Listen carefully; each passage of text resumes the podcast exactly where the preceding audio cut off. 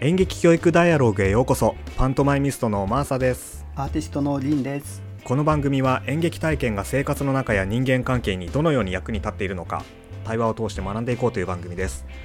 演劇を相手とのコミュニケーションや自分を知るためのツールとして見た時の発見を語っていこうと思います。よろしくお願いします。よろしくお願いします。今日はですね番外編です普段まあ演劇教育に関係するであろう内容をですねさまざ、まなパーソナリティの方と一緒に、えー、お話をする対話をするという風な趣旨でお送りしておりましたが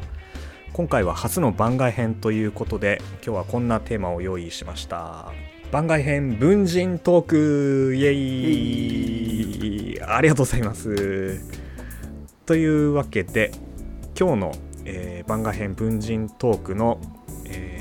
対話の相手ですね。パーソナリティは、えー、アーティストのリンさんをお呼びしてですね一緒に文人についてお話をしていきたいと思っております。よろしくお願いします。よろしくお願いします。リンさんちょっとあの自己紹介していただいていいですか？えっと多分初めましての人が多いかなと思うんですけれど、えっと、アーティストやデザイナーとして、えっと、活動しています。リンと言います。よろしくお願いします。普段はですねアーティストとしていろんな創作活動をしたりまたのデザイナーとしてこういろんな人とか組織とかと関わりながら、まあ、必要なもの例えば名刺みたいなものとか人によってはま曲だとかその空間設計みたいなことをやったりとかっていうふうになんか創作みたいなこととデザインっていうこう必要なものを作っていくっていうものの両方を、えっと、行き来しながら、と活動をしています。うん、なのでこう文人的なものを扱うこともすごく多かったりするので,、ですごいそのそうたまたまマーサさんがツイッターで言ってたのを見て なんか興味を持ってこう話しましょうって言ったらこうね、こう初めてのこう特別会だったという はいそんな感じなのでこう、まあ、アーティストっていうこう、まあ、人によっては何をやってるかよくわからないっていう生き方をしている人だと思うので、まあ、そういうのもなんかこう文人っていうのと絡めながらいろいろ話せると面白いかなと思ってます。よろしくお願いします。ありがとうございます。リンさんとは実はもともとねあのツイッター上でのお付き合いから始まったんですけれども実は演劇教育ダイアログの歴としては結構古くて初期の頃からねあの関わってくださっていて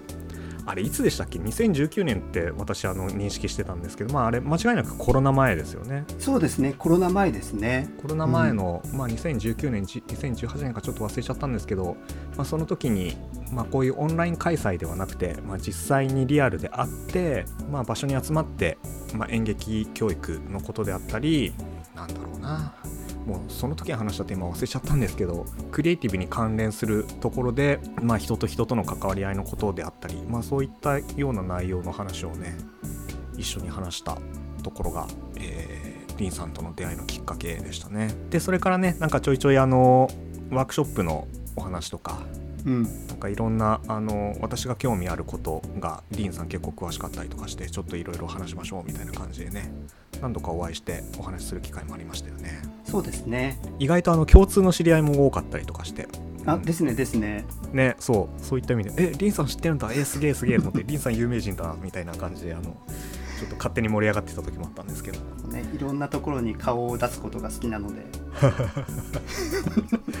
そういった意味でちょっと文人との関わり合いがありそうですね。そのトーク的にもね。もうあれこの人はこの前こんなことをしていたはずなのにっていう、うん、こうなぜ今日は違うことをしているんだろうっていう何をやってるのかよくわからない人っていうふうに思われることが本当多くて。いやでもそれなんかもう最初からめっちゃ共感ですよ。なんか 僕も結構あなた何者って言われることすごく多くてですね、うんうんか仕事のやっている内容に関してもなんか何でも屋さんであったりあとその業界とかも結構関係なくいろんなことをなんか求められることがあったりするんですよね。うんうんうん、それってなんかまあありがたいことだなと思う反面人に説明するのすごい大変だなっていうのを毎回思ってるんですよね。わかります だからそういった意味でもあのめっちゃ共感ですね。うん、あの一応基本的には肩書きはパントマイミストっていう風にもうしちゃおうってもう割り切ってますけど、まあ、パントマイムだけやってるわけじゃないし、まあ、俳優もやらせてもらったりテレビ CM のねナレーションもやらせてもらったり演技講師やらせてもらったり、まあ、クリエイティブな仕事ではマーケッターやったりウェブの編集やったりライティングやったりとか、まあ、いろんな顔、まあ、まさに文人の要素を持って、まあ、微妙にねそれが同じ体の私ではあるけれども微妙に違うっていうところをねやっぱ日々感じてたりするんですよね。リンさんもその辺りはなんかこう共感を持って話ができる方として、うん、めちゃめちゃ最適なそうですね。すごくこう 回ですね。この演劇教育ダイアログのそのオンラインになってからこうちょこちょこ聞いているんですけどあありがとうございます。なんかこう一番いいテーマというかこう入りやすいテーマのにこう、たまたま当たったというか、うん、うん、まさにな内容だなっていうのがすごい思ってますね。こう。やった。ねそのそうだちょっと補足しておくとその演劇に関してはあの、えっと、演劇畑にいることは、えっと、ほとんど、えっと、ないことが多かったんですけどあのインプロっていう即興演劇っていうのを、まあ、知ってから、まあ、そのインプロをやってる人たちと関わることが多くなったりとかあとはそのインプロの、えっと、演じる方じゃなくてそのインプロのところの、えっと、お題を考えたりとかそこで流す BGM を作ったりとかそのなんか演劇っていうものを、えっと、役者以外の違う視点で演劇っていうものの環境をどう作るかっていうことに関わったりとかをしているっていう立場だったりはするので、そういう意味でまたマサさんとは全く違う演劇との関わり方もあったりするので、うん、なんかそういうところもこう含めて、でも演劇からはすごい近いわけではないのでこういうなんか文人っていう、ちょっとまたこう少し違う入り口からこう入ってくるのはすごいこう入りやすいテーマだなと思ってます。まあね本当に演劇ってもう総合芸術なんでいろんな形の関わり方があると思っているしまあその関わり方もねその持っているベースの知識であったり経験で経験を持ってその演劇を見るっていうのがすごくあの価値のあるものですよね。本当になんか役者だけじゃないしね、うん、あの演劇を語る人はね。だからなんかそこの視点とかでもいろいろとなんかリンさんの考えとか聞けたら面白いなというふうに思います。というわけで文人さっきから言葉として文人文人というふうに、えー、言っているんですがこの文人って何なんだっていうところちょっとさらっておきたいと思います。あのきっと多くの人たちがねこの文人っていう言葉であったり、まあ、その概念っていうものを、まあ、ご存知ない方が多いのかなというふうに思いますので、まあ、ちょっと拙いあの私の説明ではあるんですけれども、ま、簡単にね触れたいと思ってます。で文人とはなんですけれどもこれはあの小説家の平野啓一郎さんが提唱している概念なんですね。で、えー、平野さんが書かれている「私とは何か個人から文人へ」というあの本が、えー、出ているんですけども、まあ、その本の中で文人とは、まあ、このように紹介されていました。ちょっと引用をさせていただきますね。文人とは対人関係ごとのさまざまな自分のことであるというふうに書かれていました。引用そのまま進めていきますと恋人との文人両親との文人職場での文人などそれらは必ずしも同じではない。文人は相手との反復的なコミュニケーションを通じて自分の中に形成されているパターンとしての人格である。必ずしも直接会う人だけでなくネットのみで交流する人も含まれるし小説や音楽といった芸術自然風景など人間以外の対象や環境も文人化を促す要因となり得る。というふうに紹介されてました、うん、これすごく私文人っていうこの考え方ですよね、うん、を知ってものすごい腹落ちしたんですよね。もうすごい納得したというかなるほどと思って、うんうんうん。でよく、まあ、この本でもね書かれていることではあったんですけども本当の自分であったりあの自分探しみたいなことってよくあの若い時なんかにね悩んだりとか、まあ、自分探しの旅に出るみたいなことをなんかよくやった方も多いかなと思うんですけれどもそれってそもそもの私たちの認識では自分は一人であると、まあ、つまり個人であるっていう風な考えが、まあ、ベースになって私たちは普段生きていると思っているけれども平野さんはその個人っていうものはそもそもないんだと。で平野さんが言うにはその個人っていう言葉が入ってきたのは、まあ、明治時代の頃に、まあ、その入ってきたっていうふうに書かれていて分けられない人っていう、まあ、そういうふうな直訳の仕方で個人っていう考え方言葉が、まあ、西洋から入ってきたらしいんですよね。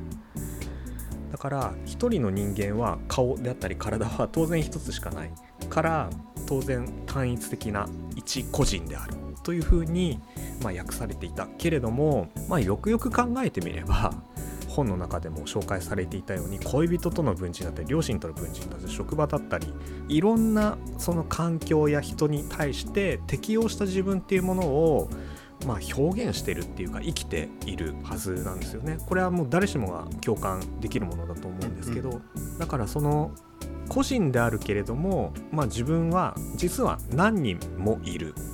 個人っていうものをまあ整数の1として考えると、まあ、分母として分割できる自分っていうものが複数あるんではないかっていうことを平野さんはその文人というふうな言葉にして、えー、説明をしてくれたということになります。ちょっと説明伝わったかなこれで。うん。ちょっとねあの難しい概念かもしれないですけど。でこの文人について今日はねあのリンさんと一緒にお話をしたいなと思っていてあの今日番外編なんですけどちょっとぶっちゃけちゃうんですけど あの普段はその演劇曲ダイアログで一話の構成台本を用意して、まあ、ある程度こんな話しましょうねみたいなことはある程度決めてはいるんですけれども今日はダラダラ文字について話す回なので皆様のちょっとダラダラ聞いてほしいなと思っていて。着地点が一切2人全く分かってないというないっす。ないしさっき同じこと言ってたけどさちょっと違うぞみたいなことがもしかしたらありえるかもしれないので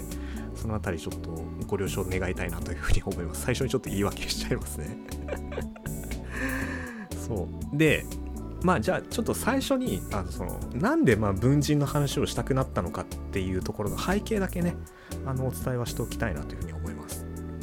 でこれはですねあの、まあ、まさしくこの「私とは何かの」えー、本を書かれた平野啓一郎さんの「空白を満たしなさい」という小説があるんですけども、まあ、それですね NHK でドラマ化されていたんですよね。でこの「空白を満たしなさい」のドラマを見ていたことで、まあ、ちょっと文人のことを考える、あのー、きっかけができたということがあります。この作品自体はねあのちょっとどういう内容なのかっていうのは割愛させてもらいますけれども、まあ、同じように文人をテーマにした、あの、作品内容になります。でしかも文人の中でも自殺を取り扱ったテーマになるのでね、まあ、死生観であったり、まあ、幸福論、まあ、その辺りのところをすごくあの考えさせられるテーマの作品になりますのでもしねあのご興味がある方は NHK のあのアーカイブでも多分今なら見れると思うのでぜひあのご覧になってください。またあの小説作品ね上下巻出てるんですけどもぜひあの読んでみてほしいなというふうに思います。で「空白を満たしなさい」ドラマを見て、まあ、私にとっての文人ってどんなことなのかなっていうことを考えてた時に、まあ、2つ思い浮かんだんですよ。1個は私はそのマーサっていう活動名とあと本名、まあ、ここではちょっと伏せさせてもらうんですけども本名の、まあ、2つの名前で今生きていると、うんうん、つまり2つの文人が、まあ、大きく分類されて生きているっていうことがあるなと思っていて最初にその平野さんの文人の話を知った時にですねすごくあマーサと本名の私じゃんって思ったんですよね。だすごくそこがなんか文人についてよりもっと考えたいなっていうふうに思ったきっかけでした。で2つ目は、まあ、そのマーサっていう文人の中でも誰かを演じているマーサまあ私と演じていない時のマーサ私っていう、まあ、2つの文人にもまたカテゴライズ あのカテゴリーで分けられていて、まあ、その違いって何かあるのかなみたいなこともちょっと考えさせられちゃったんですよね。だから、まあ、平野さんはその対人関係において自分が複数ある。または人だけじゃなくても、まあ、環境であったり、まあ、芸術の中でも、まあ、自分をこう分けて生きているっていうことが文人であるっていうふうに定義づけされてましたけれどもなんかそれぞれ私の中でも、まあ、マーサと本名であったり演じている時のマーサと演じていない時のマーサの文人ってどんな人なのかなっていうことをねすごくあのいろいろと考えささせられてそんなことをねなんかもやもやと考えてツイッターで発信したところリンさんが興味を持ってくださったという,、まあそういった経緯があります。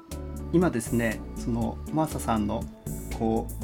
う文人に興味を持ったきっかけっていうのをこうなんか分かりやすく2つっていうのを話してくれていてそれを聞きながら、うんうん、なんか改めてじゃあなんで私が興味持ったんだろうっていうのでなんか3つあるなっていうふうに思ったので、はい、同じように今ここでちょこっとその3つ言えたらなと思ったんですけど、うん、まあ、なんか一つはさっき自己紹介のところでは言ってなかったんですけどあのフォトグラファーとしての活動が、えっと、一番周りから認知されてる期間も長かったというかすごいフォトグラファー歴が、えっと、長くやっていたので。うん。ものすごい数の人の観察をしてきたんですね撮られるつもりじゃない場所にいた人もすごく撮ったりしてきたしというかなんかこう撮られるモデルさんとかを撮るとかじゃなくてなんかワークショップだったりとか、うん、対話の場とかなんか撮られる目的で行ったわけじゃない人を撮るとか、うん、うん。まあ、あと学童の職員をしてたので日常の子どもたちを撮るとか。っていうので、うんうん、その人のその瞬間見える表情とかすごくそういうものをずっと観察してきたっていうのがあってこうその人のその瞬間だけの側面とかそういうものをすごくこう出会う機会が多かった。それは文人っていうよりか、まあ、その人のその一面というかでもそれって文人的なものでもあったりするので、そういうその外からその見るっていうことがすごく多かったっていうのが、まあ、一つと、まあ、2つ目はもう一つの主体的な方で言うと遊びの場作りだったりとか環境だったりとかその人がの行動がどう変わるかっていうアプローチの方をすごいやってきているのでこう、うん、その人のそれがなかったりやらなかったかもしれない行動だとかそういうものを、うん、えっと、生み出す機会を作ったり、うん、なんか言葉じゃないもので自分を内省するような遊びを作ってみたりとか要はこうその人のアイデンティティとかになんか刺激を与えるような意図的な刺激を与えることとかもやったりしてきているので。うん、っていう意味でもその文人っていうものに対して多分アプローチすることがすごく多いので、まあ、興味を持っていたっていうそのと観察的な方と主体的に関わる方っていう2つがあるのと、もう一つは、えっと、私あの解明をしたんですね、うん、昔の戸籍の名前と周りに伝えている名前が違う2つの名前を持って生きてきた時期っていうのともう今完全に統合して、もうリンっていう1つの名前だけで生きているっていうそのある意味その文人だったものをなくすっていう工程を経て、こう、だそこはなんかすごくだからアイデンティティっていう意味でものすごくその意識をして暮らしてきてっていうこともやっていたのですごくその名前とかも含めた文人みたいなところはもともと自分の根幹としてすごく強いものがあるっていうのがあるので、まあ、この3つがあって多分すごく反応したんだろうなというのを思ってました。いや非常に興味深いですね。せっかくなんで共通点の部分からちょっとなんか話掘っていきたいなと思ったんですけど、その名前についてちょっとお話広げていきたいなと思います。あのもちろん差し支えある内容でしたら、全然話していただかなくて大丈夫なんですけども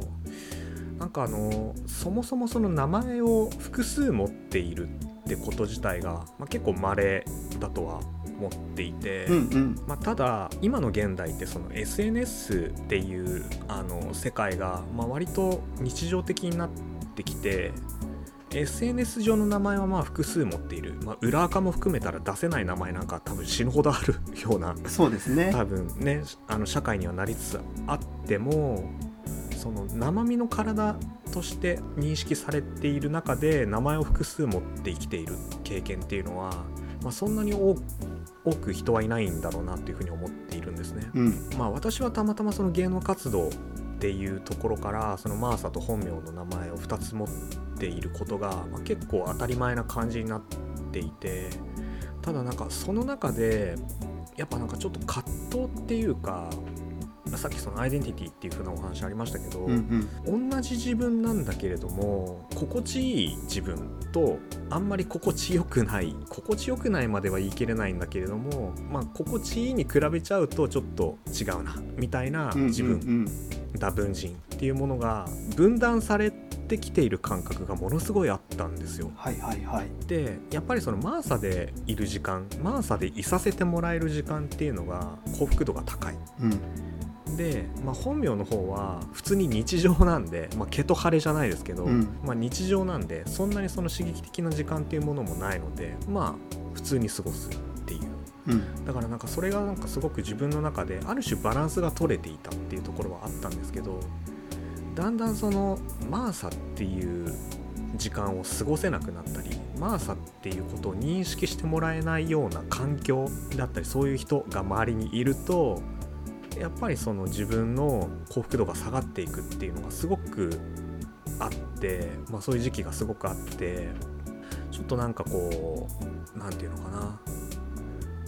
その文人の構成比率の話で言うと、まあ、自分の好きな文人を、まあ、生きれなかった。生きれる時間が少なくなってしまったことによってすごくやっぱちょっと辛い時期があったんですよね。うんうん。でそういった意味でもなんかそうあの名前を2つ持って活動していることに対してそういう葛藤をね抱えていた時があってなんかリンさんとかそういう解明とか、まあ、そういったそのアイデンティティに関わることとかもなんかいろいろ考えたかと思うんですけれどもどういうようなことがあってお名前を解明とかされたんですか？あでも多分すごくその近いですよね。やっぱなんかその、まあ、名前だけじゃないですけどっぱ名前ってまあ分かりやすいというか、そのうん。どの名前かっていうので心地よさその周りからの見られ方とか含めてやっぱすごくその変わってしまうものってあって、うん。そういう意味ではその要は心地よさを求めていたからっていうのは多分すごく大きいんですけどうん。あとはあれですねあの私あの中性その男性でも女性でもないうん。こう生き方をしていて、それらのもともとの戸籍上の名前がまあ男性の名前だったっていうところがいやそもそもだからこうその男性として思われてしまうっていうのがベースに来てることがすごく苦痛だった。だなるほどはい。からデフォルトの状態が自分にとっては心地よくないものだったっていう。うんうんうん。っていう時に周りからそれで入られるのはすごく辛いぞっていうのでうん。そういう意味ではリンっていうのはこう、うんそういう意味では性別的にはすごくある意味ニュートラルな。うんうん。っていう意味ではそのどう見られたいかなんだろう入り口としてもどう自分にとって心地よい時間になりやすい関係性を相手と作っていけるのかっていうのを考えた時にうん。そもそもの名前っていうところもやっぱちゃんと変えていくことがうん。なんか周りの人との関わりの中でちゃんとこう自分にとっても相手にとっても無理のないこう心地よい時間を作っていけれるだろうなっていうのがやっぱ大きかったっていうのとうん。まあ、あとはそのなんだろうな人とか場所に合わせて変えるってことがすごく不得意でうん。なんか器用にそういうのを切り替えれる人も多分いるんですけど私の場合は基本的にずっと毛の時間というか日常が大好きでどんな時でも誰と会っててもある意味ほとんど変わらない状態でいることが心地よかったりするのでうんうん。ベースにあるものがなんか心地よいっていうかなんかそこの一つをあることがすごく私にはなんか必要だったというかっていう時のを元々のが違かったので、えっと、自分で用意する必要があったっていう感じですね。なのでそこをその比率を高めるためにうん。こうその名前を自分から作って周りにこの名前で生きていくよっていうことをなんか伝えていって、最終的にそっちを10割にしたというかこううんうんうん。元あったものを、えっと、なくすっていう方にこう振ったっていううん。ことでしたね。ああなるほどな。ある意味すごくレアというかそのもちろんなんかこういっぱいいますけど実際に、うん。でもまだその直接会ったことないんですよね。この解明をしましたっていう形のうん。人とかとは、うん。そういう意味ではすごくそのそんなにこう多くはない例というかかある種その新しい文人を作るであったりさっきのその構成比率の話じゃないですけど改めてその自分が満たされる文人を自ら作っていくっていうこの行為が僕もすごく大事だなっていうふうに思っているんですね。うんうん自分の中での認識で変えられるものとやっぱりその自分の中だけじゃ変えられないものっていうものに注目し始めた時に、まあ、さっきあの打ち合わせの時の雑談でも言ってましたけれども自分の中で変えられないその文人の感覚っていうものは、うんうん。やっぱりその他者からのどういうふうに私を見てくれているかっていうところしかないなって思ってそこを何て言うのかな私も新しい文人を結果的に作ることになってったんですけど、うんうん。マーサと本名のちょうど中間にいるようなニュータイプのマーサって私は呼んでるんですけどニュータイプマーサを、はい、文人として作ってったんですけどでそこでやっぱ自分一人だけでやっぱ作れなくてやっぱ他者からなんかそういうマーサさんすごくいいですよって言ってもらったりだとかなんかフィードバックもらってジョハリの窓じゃないですけどその自分が知らない他者が知っている私っていうものをどんどん取り入れて新しい文人を築いていったっていうところがあってうんうんうんなんかその文人を作るその構成比率を自分が好きな文人に、まあ、持ってくために、うん新しい文人を作るっていうところはなんかすごくあのさっきのリンさんのお話を聞いてなんか共通しているところをあの感じましたね。はそうですよね。文人ってまあ自然と生まれるものもあるし、うん。ね、一時的なものもあれば、まあ、その親子関係とかみたいにこうすごく永続的なうん。になるようなものもあればとか多分すごくいろいろあるけどそこの出し入れというか、ね、演劇とかも多分そうですけどその役柄のこの期間だけは作るとか、いうんうん。ね、その辺のも自分でコントロールができてその作り方とかそれをどう育っていくかっていうその育て方みたいなところもすごく多分いろんな方法がうん。あるんでしょうね。うんうんうん。ああでも確かにそうかもしれないですね。私はたまたまなんかもう子役からまあ演技っていうものに慣れちゃってるけれども演劇体験を通してそういう人を演じる自分以外の自分を時間をかけて作っていくっていう行為が結果的にその文人を作るっていう行為にも何かしらこう影響を与えていたっていうのはちょっと仮説として立てられそうですね確かにね。そうですよね。だから文人そのものは多分作ってないかもしれないんですけどその、うんうんただあこういう話し方の時は意外と好きだなとかその、うん。うん自分の好みとしてこの言葉遣いはとか何かしらそのこの感じは心地よいぞっていうストックは多分溜まっていっててうんうんうん。それは器がない状態で自分の中では経験として残っていく。体が覚えてるとか、うん。うんで何らかのその新しい関係性として分離が生まれた時にあそこがなんか何もない空っぽの引き出しのようなものだとしたらその中に、まあ、そこにもちょうどいい。でも自分の体としても覚えてるうん。言葉とかが自然とそこに入っていくだとかなんかこう、毎回空っぽで生まれるっていうよりかは今持ってる中からそこに持っていっていいリソースがあるならそれはなんか自然とその分人に引き継がれるというかうんうんうん。なんかそういうこう過去の経験とかから、うん次に生まれる文人の時に持っていけるものっていうののストックの量とかうんうん。その参考になるこう人に出会えてるかとかなんか経験をしているかとかうんでそういうのも多分すごく文鎮っていうのには影響を与えてそうな気がするんですよね。